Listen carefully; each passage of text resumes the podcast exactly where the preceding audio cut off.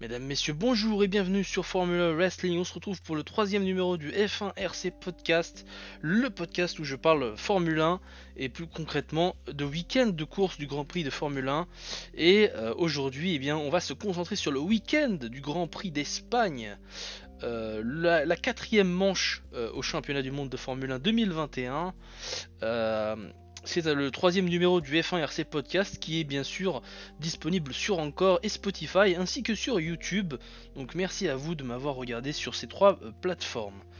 Ensuite, euh, avant de parler du circuit, avant de rentrer dans le vif du sujet, euh, je tenais à vous préciser qu'en ce moment, j'ai comment dire, un peu moins de temps pour euh, sortir des vidéos sur ma chaîne YouTube. Donc euh, voilà, j'ai fait un petit stand-by. C'est pour ça que vous avez vu depuis, depuis quelques semaines que, je n'ai pas beaucoup posté de, vidéos. Euh, je devrais essayer de reprendre au cours de la semaine, je pense. D'ici peut-être jeudi. Euh, le prochain, la prochaine vidéo que je vais poster sera sur euh, Catchbox, que j'essaierai de finir d'ici le mois de juillet-août. Et puis euh, on enchaînera avec sans doute F1 2021. Bref, ce sera un, projet. il me reste encore pas mal de vidéos à faire. Et avant de continuer ce podcast, juste à préciser aussi que je pense que j'arrêterai la série de vidéos sur F1 2020, le mode My Team, puisque je n'ai plus le temps de pouvoir réaliser tout simplement ces, vidéos. et voilà. Et donc on va parler directement du, vif du sujet, si je puis dire. On va parler du circuit euh, qui accueille le Grand Prix d'Espagne. Tout d'abord son nom, puisque c'est le circuit de Barcelone-Catalogne. Il, est il est situé à Montmelo, euh, au nord de Barcelone, en Catalogne. Alors c'est un circuit qui se dit euh, Circuito de Barcelona, Catalunya. Et c'est un circuit qui est, est, bien connu pour accueillir le Grand Prix d'Espagne de F1 et les Grands Prix de moto euh, GP, du, du, coup de moto, de toutes les catégories de moto, euh, avec le Grand Prix de moto de Catalogne. Euh, c'est un Grand Prix qui, avec ses longues c'est un circuit qui, avec ses longues lignes droites et ses virages variés, est également le lieu privilégié par les écuries de F1 pour réaliser leurs tests hivernaux. C'était le cas notamment entre 2014 et 2020 avant que cette année, eh bien, le virus ait compliqué les choses tout simplement. Et donc voilà, c'était un lieu privilégié des écuries pour réaliser leurs tests hivernaux puisque la météo euh, dans le sud de l'Europe est assez avantageuse euh, dans les périodes du début de l'année, euh, dans les alentours du mois de février. Ce sont des conditions qui sont presque idéales pour, pour réaliser des, tests. Et puis sachant que l'Espagne n'est pas très loin de l'Angleterre, qui est un peu la base de toutes les écuries de Formule 1 à l'heure actuelle, eh bien voilà, c'était un, un circuit qui était très privilégié par les écuries. Donc voilà, il y a un nouveau virage, euh, il y a une nouvelle nouveauté pour cette année pour ce circuit de Barcelone-Catalogne. Euh, un nouveau virage du coup qui est au virage 10. Euh, si vous avais peut-être pas l'image sur, ma chaîne YouTube, mais je pense que je l'aurais pas non plus disponible. Mais c'est un virage qui a été allongé tout simplement. Au lieu de, faire le virage classique comme sur F1 2020, vous voyez, hein, lorsque vous faites le virage numéro 10, vous voyez que le circuit continue tout droit et qu'il y a un autre virage qui se prolonge euh, eh bien, euh, c'est cette partie-là du, circuit qui a été, euh, été additionnée au circuit. Et du coup, eh bien, le virage numéro 10 est plus large. Il est un peu plus, la ligne droite du, virage qui va jusqu'au virage numéro 10 est un peu plus grande.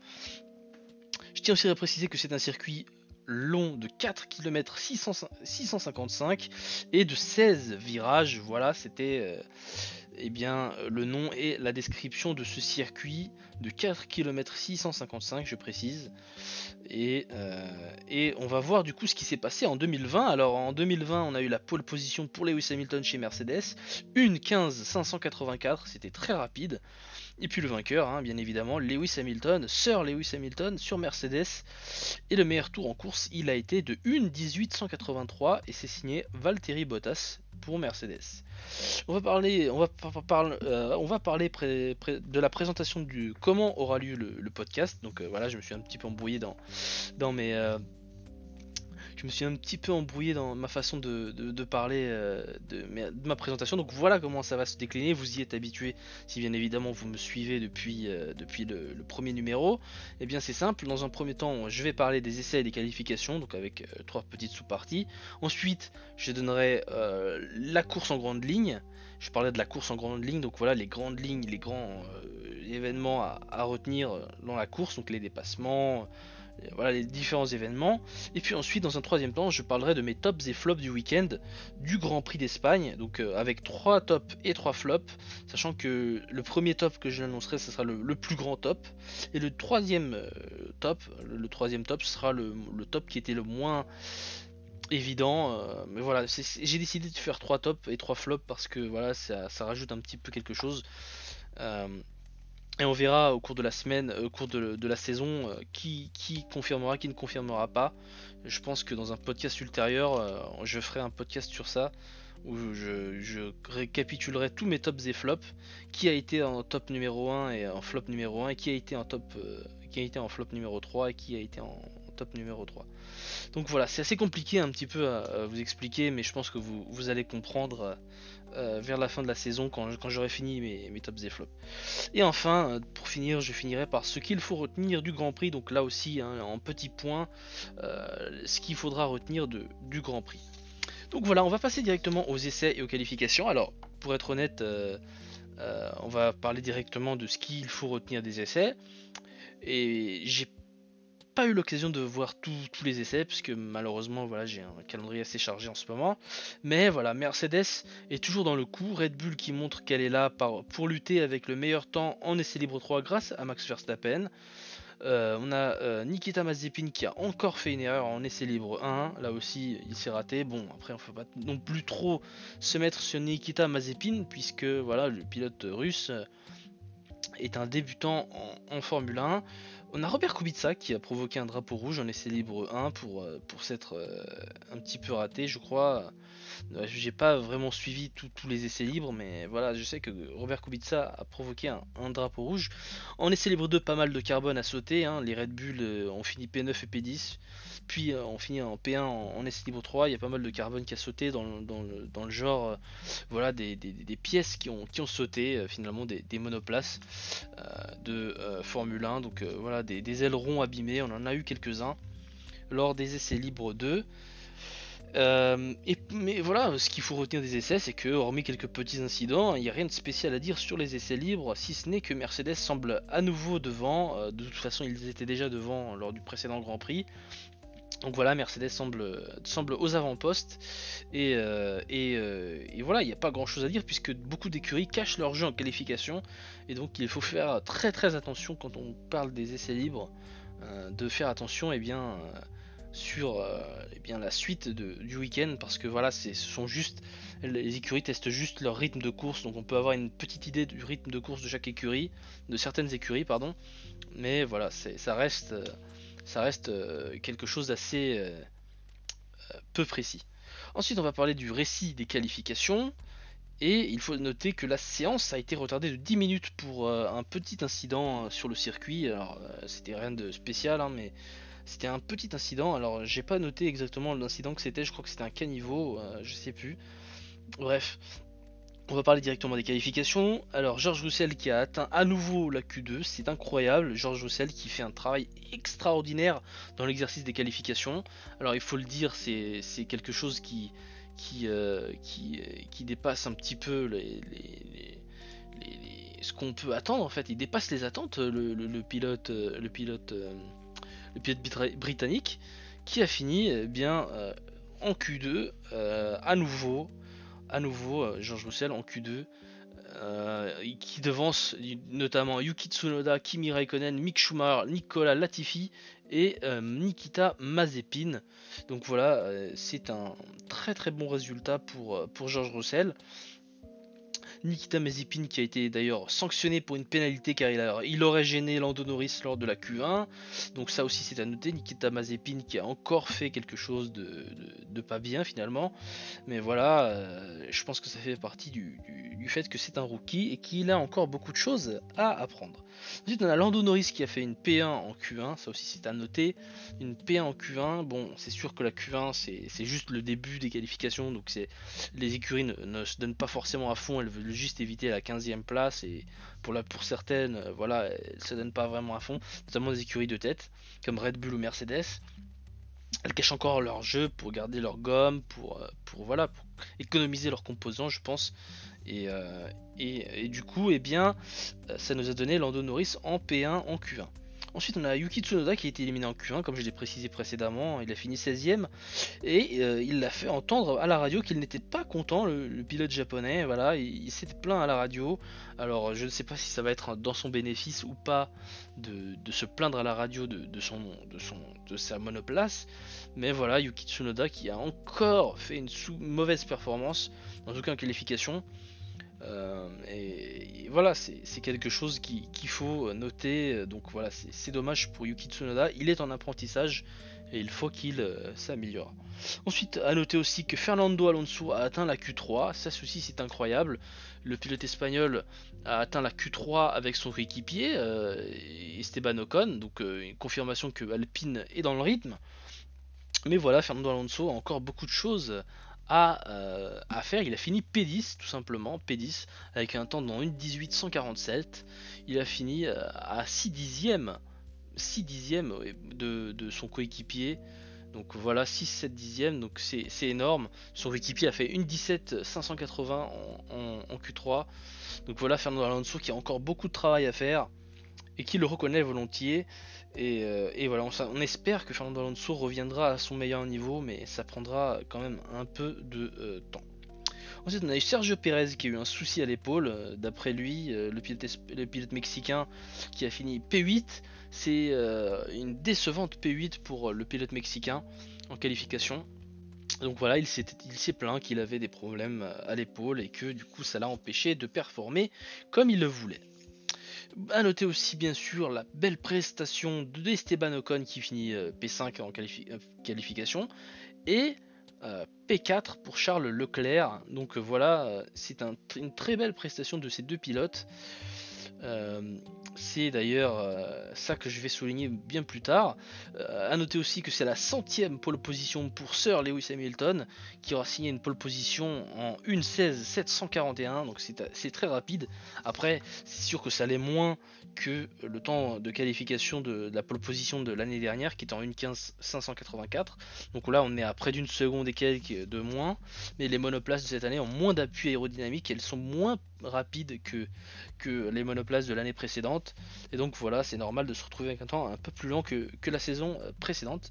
A noter aussi que Max Verstappen finit deuxième de ses euh, essais euh, qualificatifs, de, de, cette qualification, avec un temps en 1.16.777, donc très très un très très un écart très très court avec le pilote britannique, septuple champion du monde.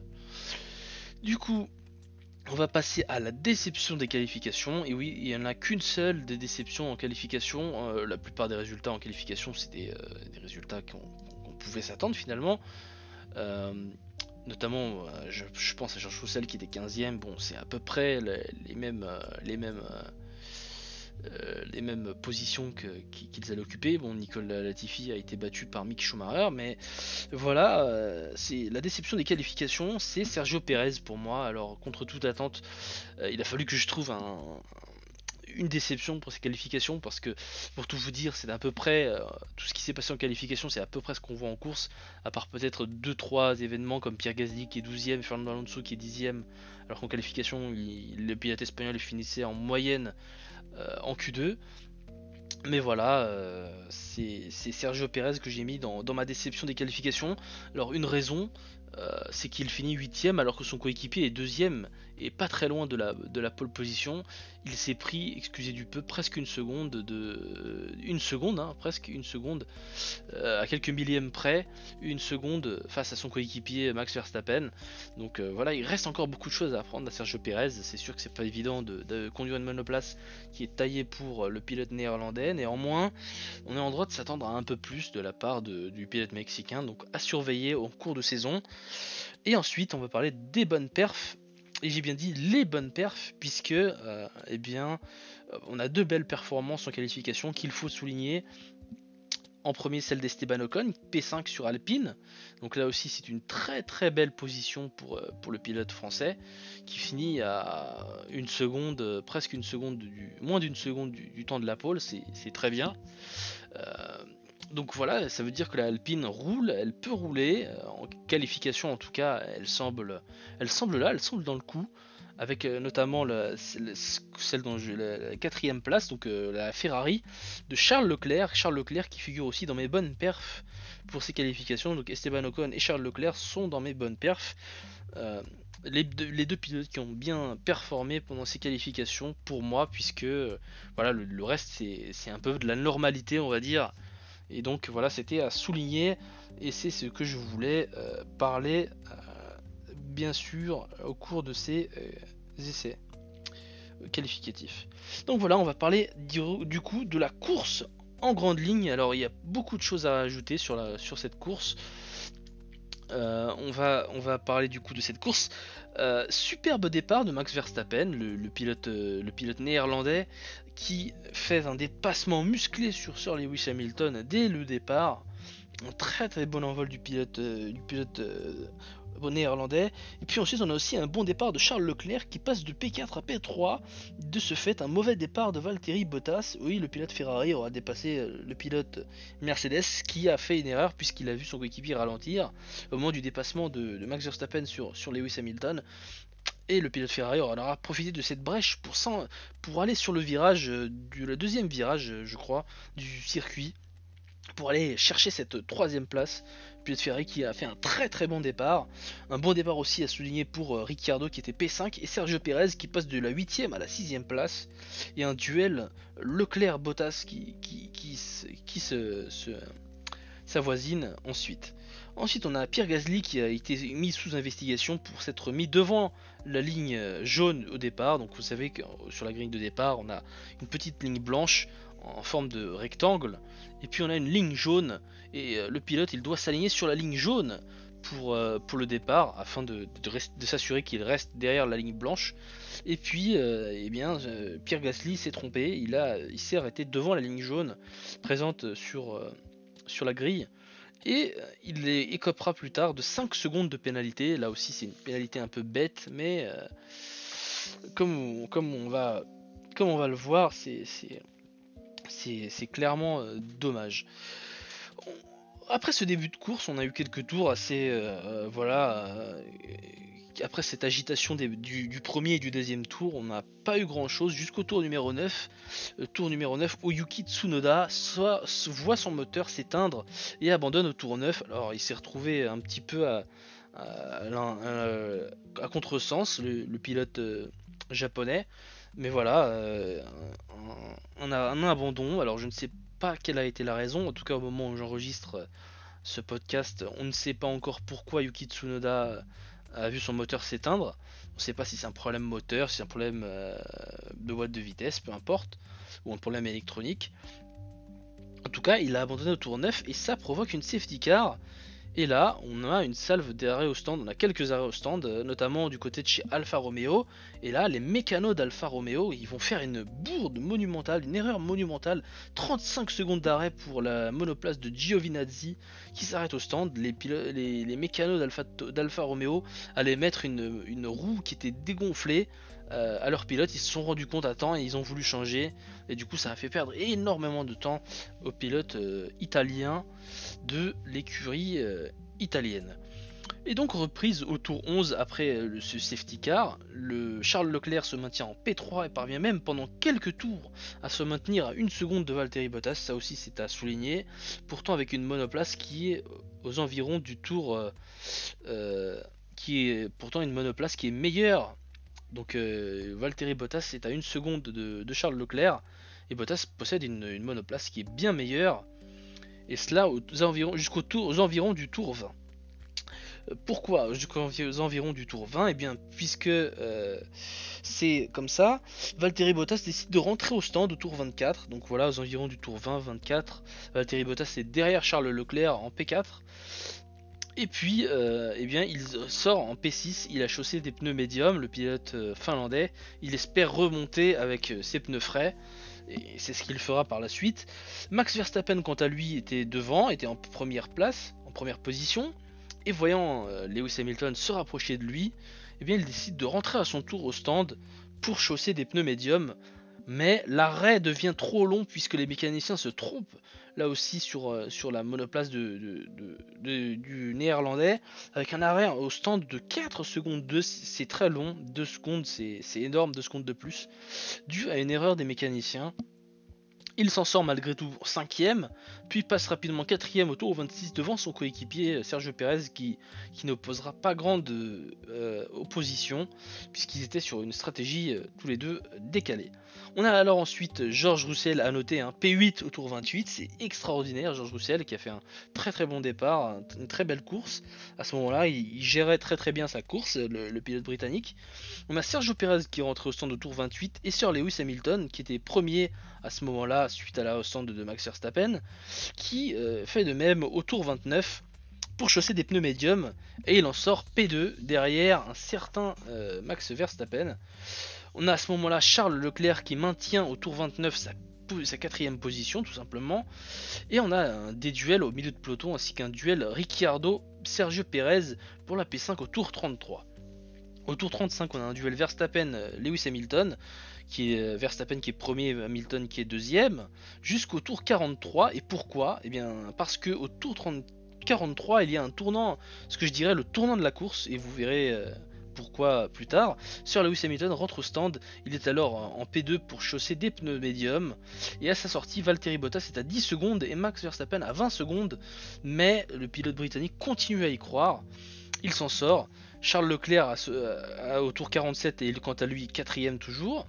Et puis au tour 51, euh, Carlos Sainz dépasse euh, Lando Norris. Ce dernier écopera, donc Lando Norris écopera d'un drapeau noir et blanc pour avoir franchi un peu trop de fois les limitations de la piste.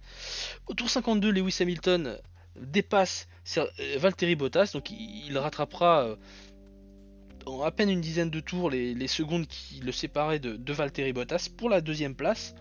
Et Red Bull, c'est à ce moment-là que, tout continue à s'enchaîner et que, ce, changement a été euh, un petit tournant, euh, tour 43.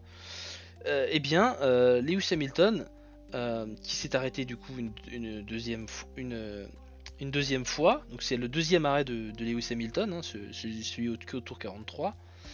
Au tour 52, eh bien, je suis en train de me perdre. Euh, euh, Hamilton dépasse du coup Valtteri Bottas au tour 52 pour la P2 et Red Bull décide de laisser Max Verstappen en piste. C'est ça qui changera un petit peu la course et on va le voir plus tard pourquoi. Euh, et, voilà, et Lewis Hamilton revient tel un boulet de canon sur Max Verstappen qui était en première position. À ce moment-là, Sir Lewis Hamilton est à 10 secondes de Verstappen après son dépassement contre, face à Bottas. Rentré au stand de Valtteri Bottas qui s'ensuit pour chausser des pneus tendres pour essayer de grappiller le point du record du tour au tour 54. Il sort des stands en P4 derrière Charles Leclerc. Et là où je vous ai dit que ça avait changé, c'est que alors que je dois noter que Georges Roussel est alors P10 à ce moment-là, euh, on assiste ensuite à un duel Valtteri Bottas-Charles Leclerc pour la P3.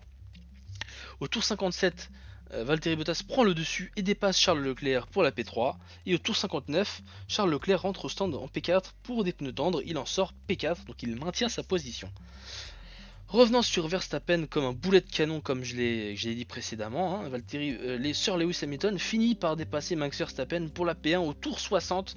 Alors, bien évidemment, c'est ce dernier changement, ce dernier arrêt au stand, ce, deuxième arrêt au stand de, Lewis Hamilton qui a été crucial puisqu'il a chaussé des, pneus médiums pour la deuxième fois après, euh, euh, un certain nombre de tours pour avoir des pneus plus frais pour la fin de la course et pour tenir face à Max Verstappen, puisque à ce moment-là, euh, tout se, passait comme, Mercedes l'avait planifié, c'est-à-dire que Mercedes planifiait que, que, Max Verstappen continue sa course avec des pneus médiums jusqu'à la fin, et au tour 60, donc à 6 tours de la fin, Max Verstappen était toujours avec les mêmes pneus médiums de, de son arrêt au stand, il n'avait effectué qu'un seul arrêt au stand comparé aux deux de Lewis Hamilton, et donc, eh bien, le pilote, euh, le pilote britannique finit par dépasser Max Verstappen juste après au tour 61, sachant bien évidemment pour Verstappen, hein, Verstappen sachant qu'il ne va pas gagner et Red Bull aussi par la même occasion décide de la jouer pour le meilleur tour en course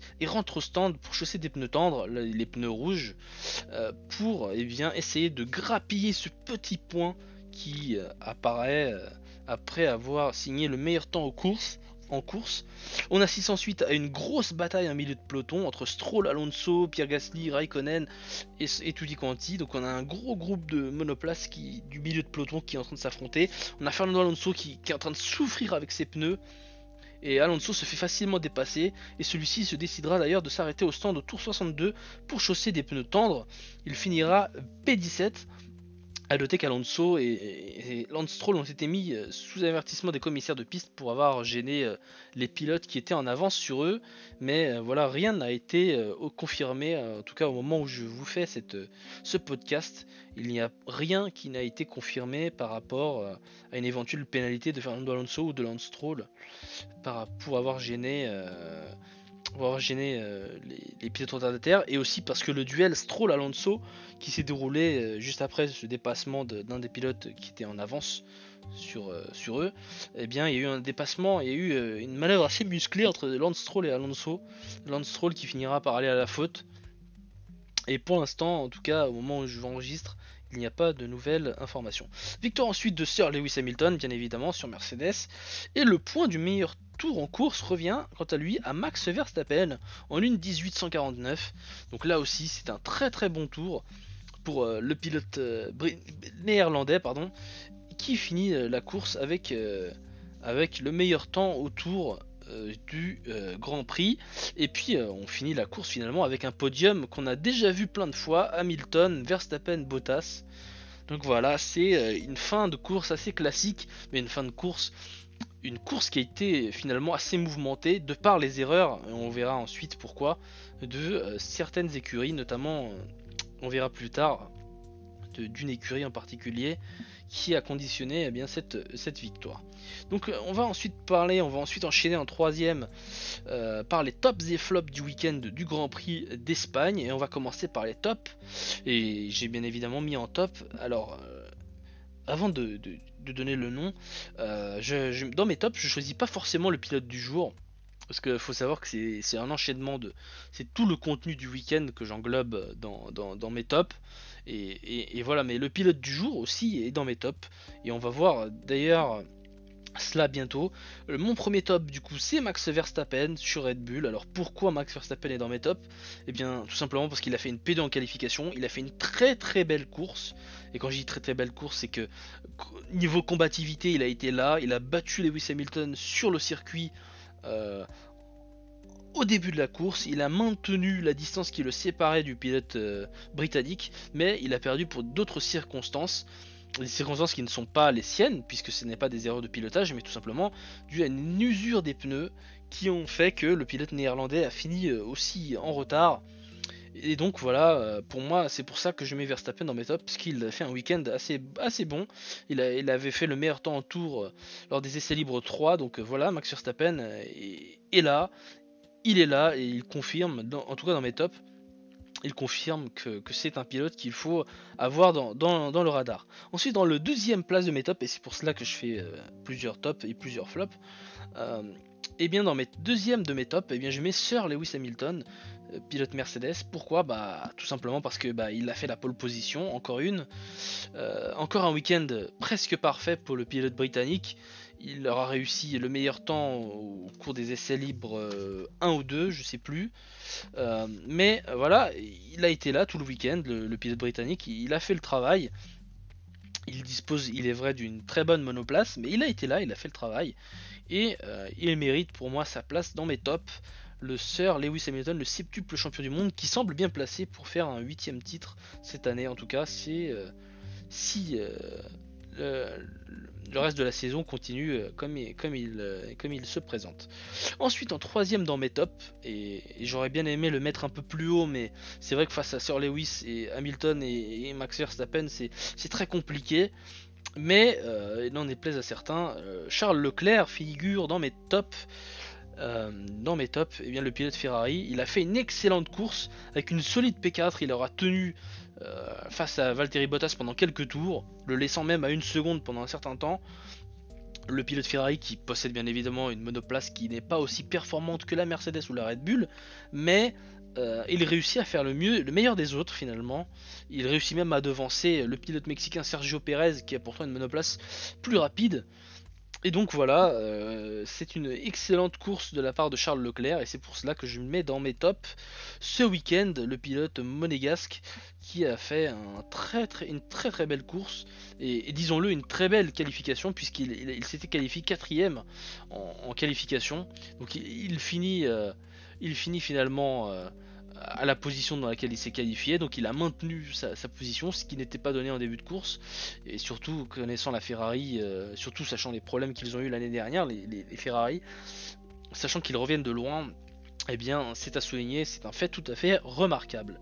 On va passer du coup à mes flops, et pour ces flops, eh bien en premier, j'ai envie de mettre, euh, tout simplement, alors je vais pas mettre un pilote, je vais pas mettre une écurie, même si je pourrais mettre une écurie parce que... Euh, parce que voilà, une écurie, euh, ça, pourrait, ça pourrait le faire, mais là je pense que c'est pas l'écurie, c'est les stratèges, les stratèges de chez Red Bull, c'est voilà mes flops, mon top des flops aujourd'hui, c'est les stratèges de chez Red Bull, et pourquoi? Parce qu'ils ont décidé de maintenir Verstappen en, en course, ils ont décidé de, de, garder Max Verstappen en course, les stratèges de chez Red Bull, alors je ne sais pas qui a été euh, la personne derrière cette stratégie là, je ne sais pas si c'est... Euh, Christian Horner ou si c'est euh, le, pilote lui-même euh, avec Christian Horner ou si c'est euh, quelqu'un d'autre. En tout cas, les stratèges de chez Red Bull ont, clairement, se sont clairement ratés. Ils se sont dit tiens on va laisser Max Verstappen jusqu'à la fin de la course, ça devrait tenir avec ses pneus, avec ses pneus médiums. Mais finalement ça s'est avéré une grave erreur, une très très grave erreur, puisque le pilote britannique, le pilote néerlandais pardon, a, perdu du temps et a commencé à se faire bouffer littéralement par, Sir Lewis Hamilton euh, suite à le deuxième arrêt du, pilote, euh, pilote britannique euh, Sir Lewis Hamilton. Et je, voilà, si, du côté de chez Red Bull on avait décidé de faire arrêter Max Verstappen ne serait-ce qu'un tour après Hamilton, eh bien peut-être que la Red Bull aurait pu lutter pour la victoire et rester à une seconde du, pilote, euh, du pilote britannique et pourquoi pas lutter pour la victoire, même si je pense qu'il manquait des, il manquait des, pneus médiums à, Red Bull. Ils auraient pu essayer de tenter le coup avec des pneus, des pneus tendres en fin de course. Malheureusement, ils ont réagi trop tard puisque le, dernier, le deuxième arrêt de, de Max Verstappen surviendra à 6 tours de la fin, 5 tours de la fin. Euh, sur eh bien, avec la volonté d'avoir le point du meilleur temps au tour mais voilà, c'est les stratèges de chez Red Bull ont permis à, Sir Lewis Hamilton d'avoir une victoire sur un plateau d'argent.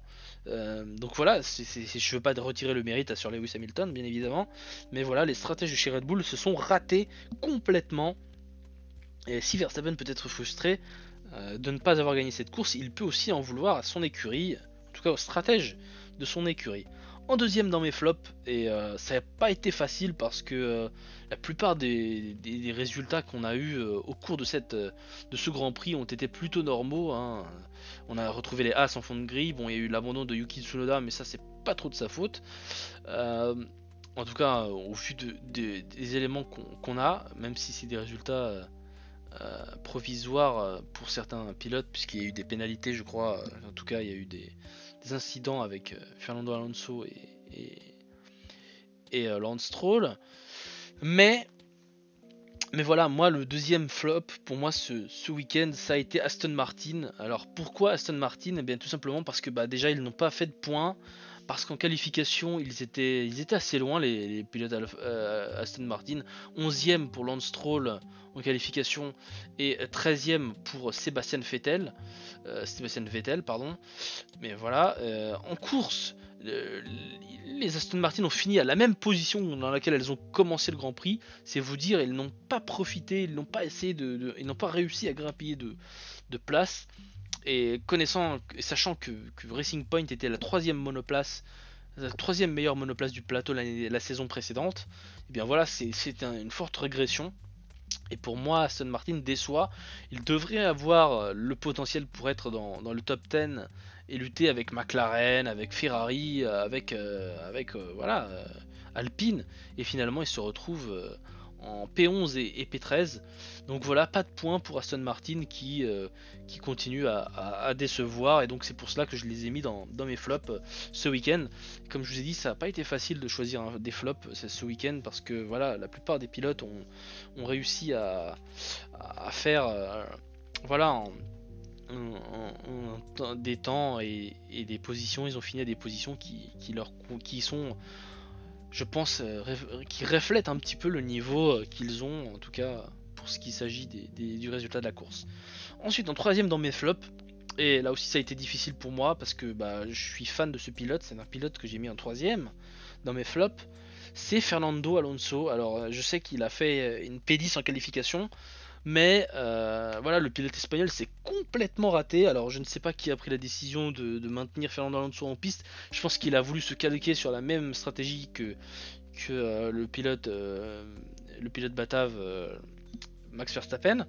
Et donc Fernando Alonso qui finit à une lointaine 17ème place alors qu'Ocon, son coéquipier Esteban Ocon, finit 9ème.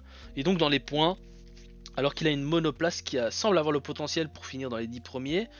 Euh, Fernando Alonso qui finit 17ème, voilà, c'est décevant. Bon, il a dû s'arrêter en dernier, dans les derniers tours pour euh, chausser des pneus tendres puisque sa monoplace était en souffrance. Et il s'est même fait dépasser par une Williams. C'est vous dire à quel point la performance de Fernando Alonso n'aura pas été bonne ce week-end, en tout cas sur cette course. Et c'est pour cela que je mets dans, mes dans mes flops de ce week-end, je mets Fernando Alonso parce que voilà, il n'a pas réussi à, concrétiser euh, le ce week-end euh, sa, dixième place et donc rapporter des points puisque ce qui est le plus important c'est ce qui se passe en course finalement. Et Fernando Alonso n'a pas réussi il a choc et, voilà c'est dommage pour, euh, pour le pilote euh, espagnol. On espère du fond du cœur moi je l'espère du fond du cœur qu'il réussira à s'améliorer. En tout cas ça reste à voir pour la suite des événements Ensuite, je vais parler de ce qu'il faut retenir de ce week-end de course du Grand Prix d'Espagne. Alors, il y a beaucoup de choses à, dire sur ce qu'il faut retenir. Euh, tout d'abord, je tiens à dire que le duel Max Verstappen-Lewis Hamilton s'intensifie, avec pour le moment un avantage sur Lewis Hamilton puisqu'il est leader du championnat. On a une Scuderia Ferrari qui semble être là, hein, malgré tout. Hein. Elle montre qu'il est. Euh, le résultat obtenu euh, ce week-end montre que, Ferrari semble être sur la bonne dynamique avec une P4 de Charles Leclerc et une P7 de Carlos Sainz. Donc, euh, Ferrari semble être du côté du meilleur du reste. En tout cas, semble être troisième partie pour être une troisième force du, plateau. En tout cas, c'est ce que semble montrer ce, ce week-end. très bon résultat de Ferrari. Euh, on a un Fernando Alonso qui semblait, euh, semblait aller mieux en qualification. Et puis finalement, il s'est complètement raté en course, avec cette stratégie complètement ratée. Et donc voilà, Fernando Alonso qui, qui, a un début de saison assez difficile, malgré les points qu'il aura marqués. Et donc voilà, on espère euh, une amélioration du côté du pilote espagnol. Par contre, pour son coéquipier Esteban Ocon, on peut noter qu'il est, qu'il est très régulier puisqu'il a fait une nouvelle arrivée dans les points, ce qui fait finalement les affaires d'Alpine puisque voilà, la monoplace avait besoin de, bons résultats, et ça semble prouver que, les Alpines, eh bien, elles sont là, et qu'elles ont du potentiel, euh, les Alpines, malgré voilà, un petit déficit peut-être euh, dans les virages, je ne sais pas. En tout cas, il semble confirmer que, Ocon semble confirmer que, les Alpines ont le potentiel d'être dans le top 10 de, chaque de, des courses dans lesquelles ils participent pour le moment. Et, voilà, il est très régulier, et c'est ce dont l'écurie avait besoin, d'un pilote qui soit régulier et régulièrement dans les points. Et, voilà, on peut que, saluer cette, performance. On a ensuite une McLaren qui est un peu en retrait. L'écurie a encore du travail à faire, ça c'est euh, à souligner, avant de revenir au sommet. Donc voilà, McLaren qui, n'a pas réussi à, faire, prendre de gros points euh, ce week-end avec Daniel Ricciardo qui finit 6ème. Et derrière euh, Sergio Perez et Charles Leclerc notamment. Euh, on a, on, Norris qui finit 8 et qui perd sa troisième place au championnat du monde. Donc voilà, du côté de chez McLaren, il va falloir doubler, ses efforts pour espérer euh, revenir. Et en tout cas, il y aura lutte avec Ferrari. En tout cas, cette saison, c'est ce qui semble s'avoisiner. Ensuite, on a à nous retenir aussi la déception des Aston Martin, comme je l'ai dit précédemment, avec ce Racing Point qui finissent P11 et P13. Donc les Aston Martin ne semblent pas confirmer avec des points. Euh, ils devraient être dans la lutte avec les Ferrari et, les McLaren. Et puis finalement, ils se retrouvent à lutter derrière les Alpines et au niveau des, des Alfa Romeo. Donc c'est très décevant pour Aston Martin. Et pour le moment, c'est la déception de ce week-end des Aston Martin. Ensuite, on a AlphaTauri qui a obtenu, et ça c'est à souligner, un précieux point qui confirme qu'elle a du potentiel, cette AlphaTauri. Donc voilà, on a des pilotes qui sont. On a un pilote qui a confirmé, hein, Pierre Gasly, qui a déjà gagné un grand prix. Et puis on a un jeune pilote, euh, Tsunoda, qui a un peu du mal. Et, voilà, mais AlphaTauri euh, a un potentiel, et il semble là. Et il va falloir que certaines écuries, notamment euh, Alpine, fassent attention, puisqu'AlphaTauri semble avoir du potentiel. Et cette dixième place de Pierre Gasly euh, va faire du bien à l'écurie euh, italienne euh, motorisée par Honda. Ensuite, on a Red Bull qui va devoir revoir sa façon d'aborder les, stratégies de course.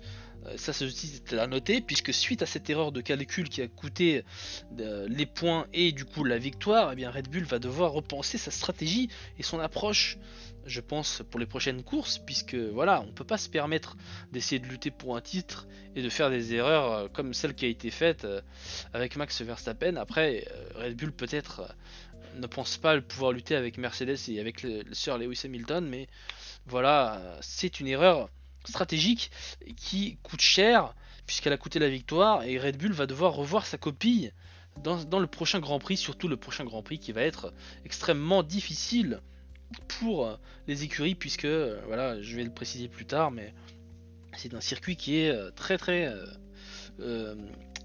très très étroit ensuite, on a pour euh, un dernier point à souligner, c'est Valtteri Bottas qui revient au troisième rang des pilotes, euh, suite au championnat du monde des pilotes, bien évidemment, suite à la troisième, à huitième place de Lando Norris, confirmant ainsi à nouveau que Mercedes semble encore au-dessus de Red Bull, en tout cas en ce qui s'agit euh, du classement des constructeurs et des pilotes. Les deux pilotes Mercedes occupent euh, la première et la troisième place. Verstappen est le seul pilote à venir s'intercaler entre les pilotes Mercedes.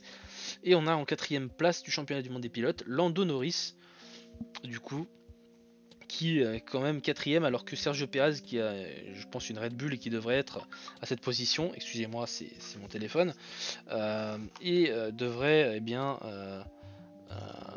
comment dire, eh bien, euh, devrait remonter la pente le pilote mexicain. Donc voilà, je vais laisser mon avis euh, avant de vous laisser euh, sur sur euh, ce podcast, en espérant que mon podcast ne soit pas non plus hyper long. Alors voilà ce que je pense de la course. Je pense que, avant cette course, on, voilà, on s'attendait à une course assez ennuyante. En tout cas, c'est ce que beaucoup de gens se pensaient, pensaient et moi, moi y compris, hein, parce que voilà, les derniers Grands Prix d'Espagne n'ont pas été forcément euh, les plus forts en, termes de, spectacle, mais finalement, voilà, ça n'a pas été le cas. Il y a eu des luttes à, peu près tous les étages. Euh, il y a eu une lutte pour la victoire qui a, pendant une grande partie du Grand Prix, euh, eu le suspense du Red Bull. Est-ce que Max Verstappen allait garder sa place? Et puis finalement, inexorablement, le pilote néerlandais a fini par perdre sa position. Et donc voilà, ça a été une course assez, euh, assez euh, mouvementé. On a eu une belle course qui s'est pourtant soldée par les trois mêmes hommes qui monopolisent habituellement le podium, à savoir Hamilton, Verstappen et Bottas. Mais voilà, plein de dépassements, comme j'ai dit, des rebondissements, mais malheureusement le même vainqueur que lors du Grand Prix précédent. Et euh, eh bien, il reste à voir ce que cela va donner à Monaco, sachant que les monoplaces de Formule 1 actuelles sont larges et euh, les rues de Monaco très étroites. Euh, tout se décidera euh, sur, sans doute dans les qualifications et la stratégie de course pour les arrêts au centre, en tout cas pour ce qui s'agit du Grand Prix de, Monaco. Voilà, c'est tout pour aujourd'hui. J'espère que vous avez apprécié de m'avoir écouté au cours de ces 40 et quelques minutes de podcast. C'est avec grand plaisir que je fais ces, ces F1 RC podcasts et je vous retrouverai donc dans deux semaines pour le prochain week-end de Grand Prix qui aura lieu du coup à Monaco. Merci à vous et à très bientôt sur Formula Wrestling. Ici Tom, à vous les studios. Bye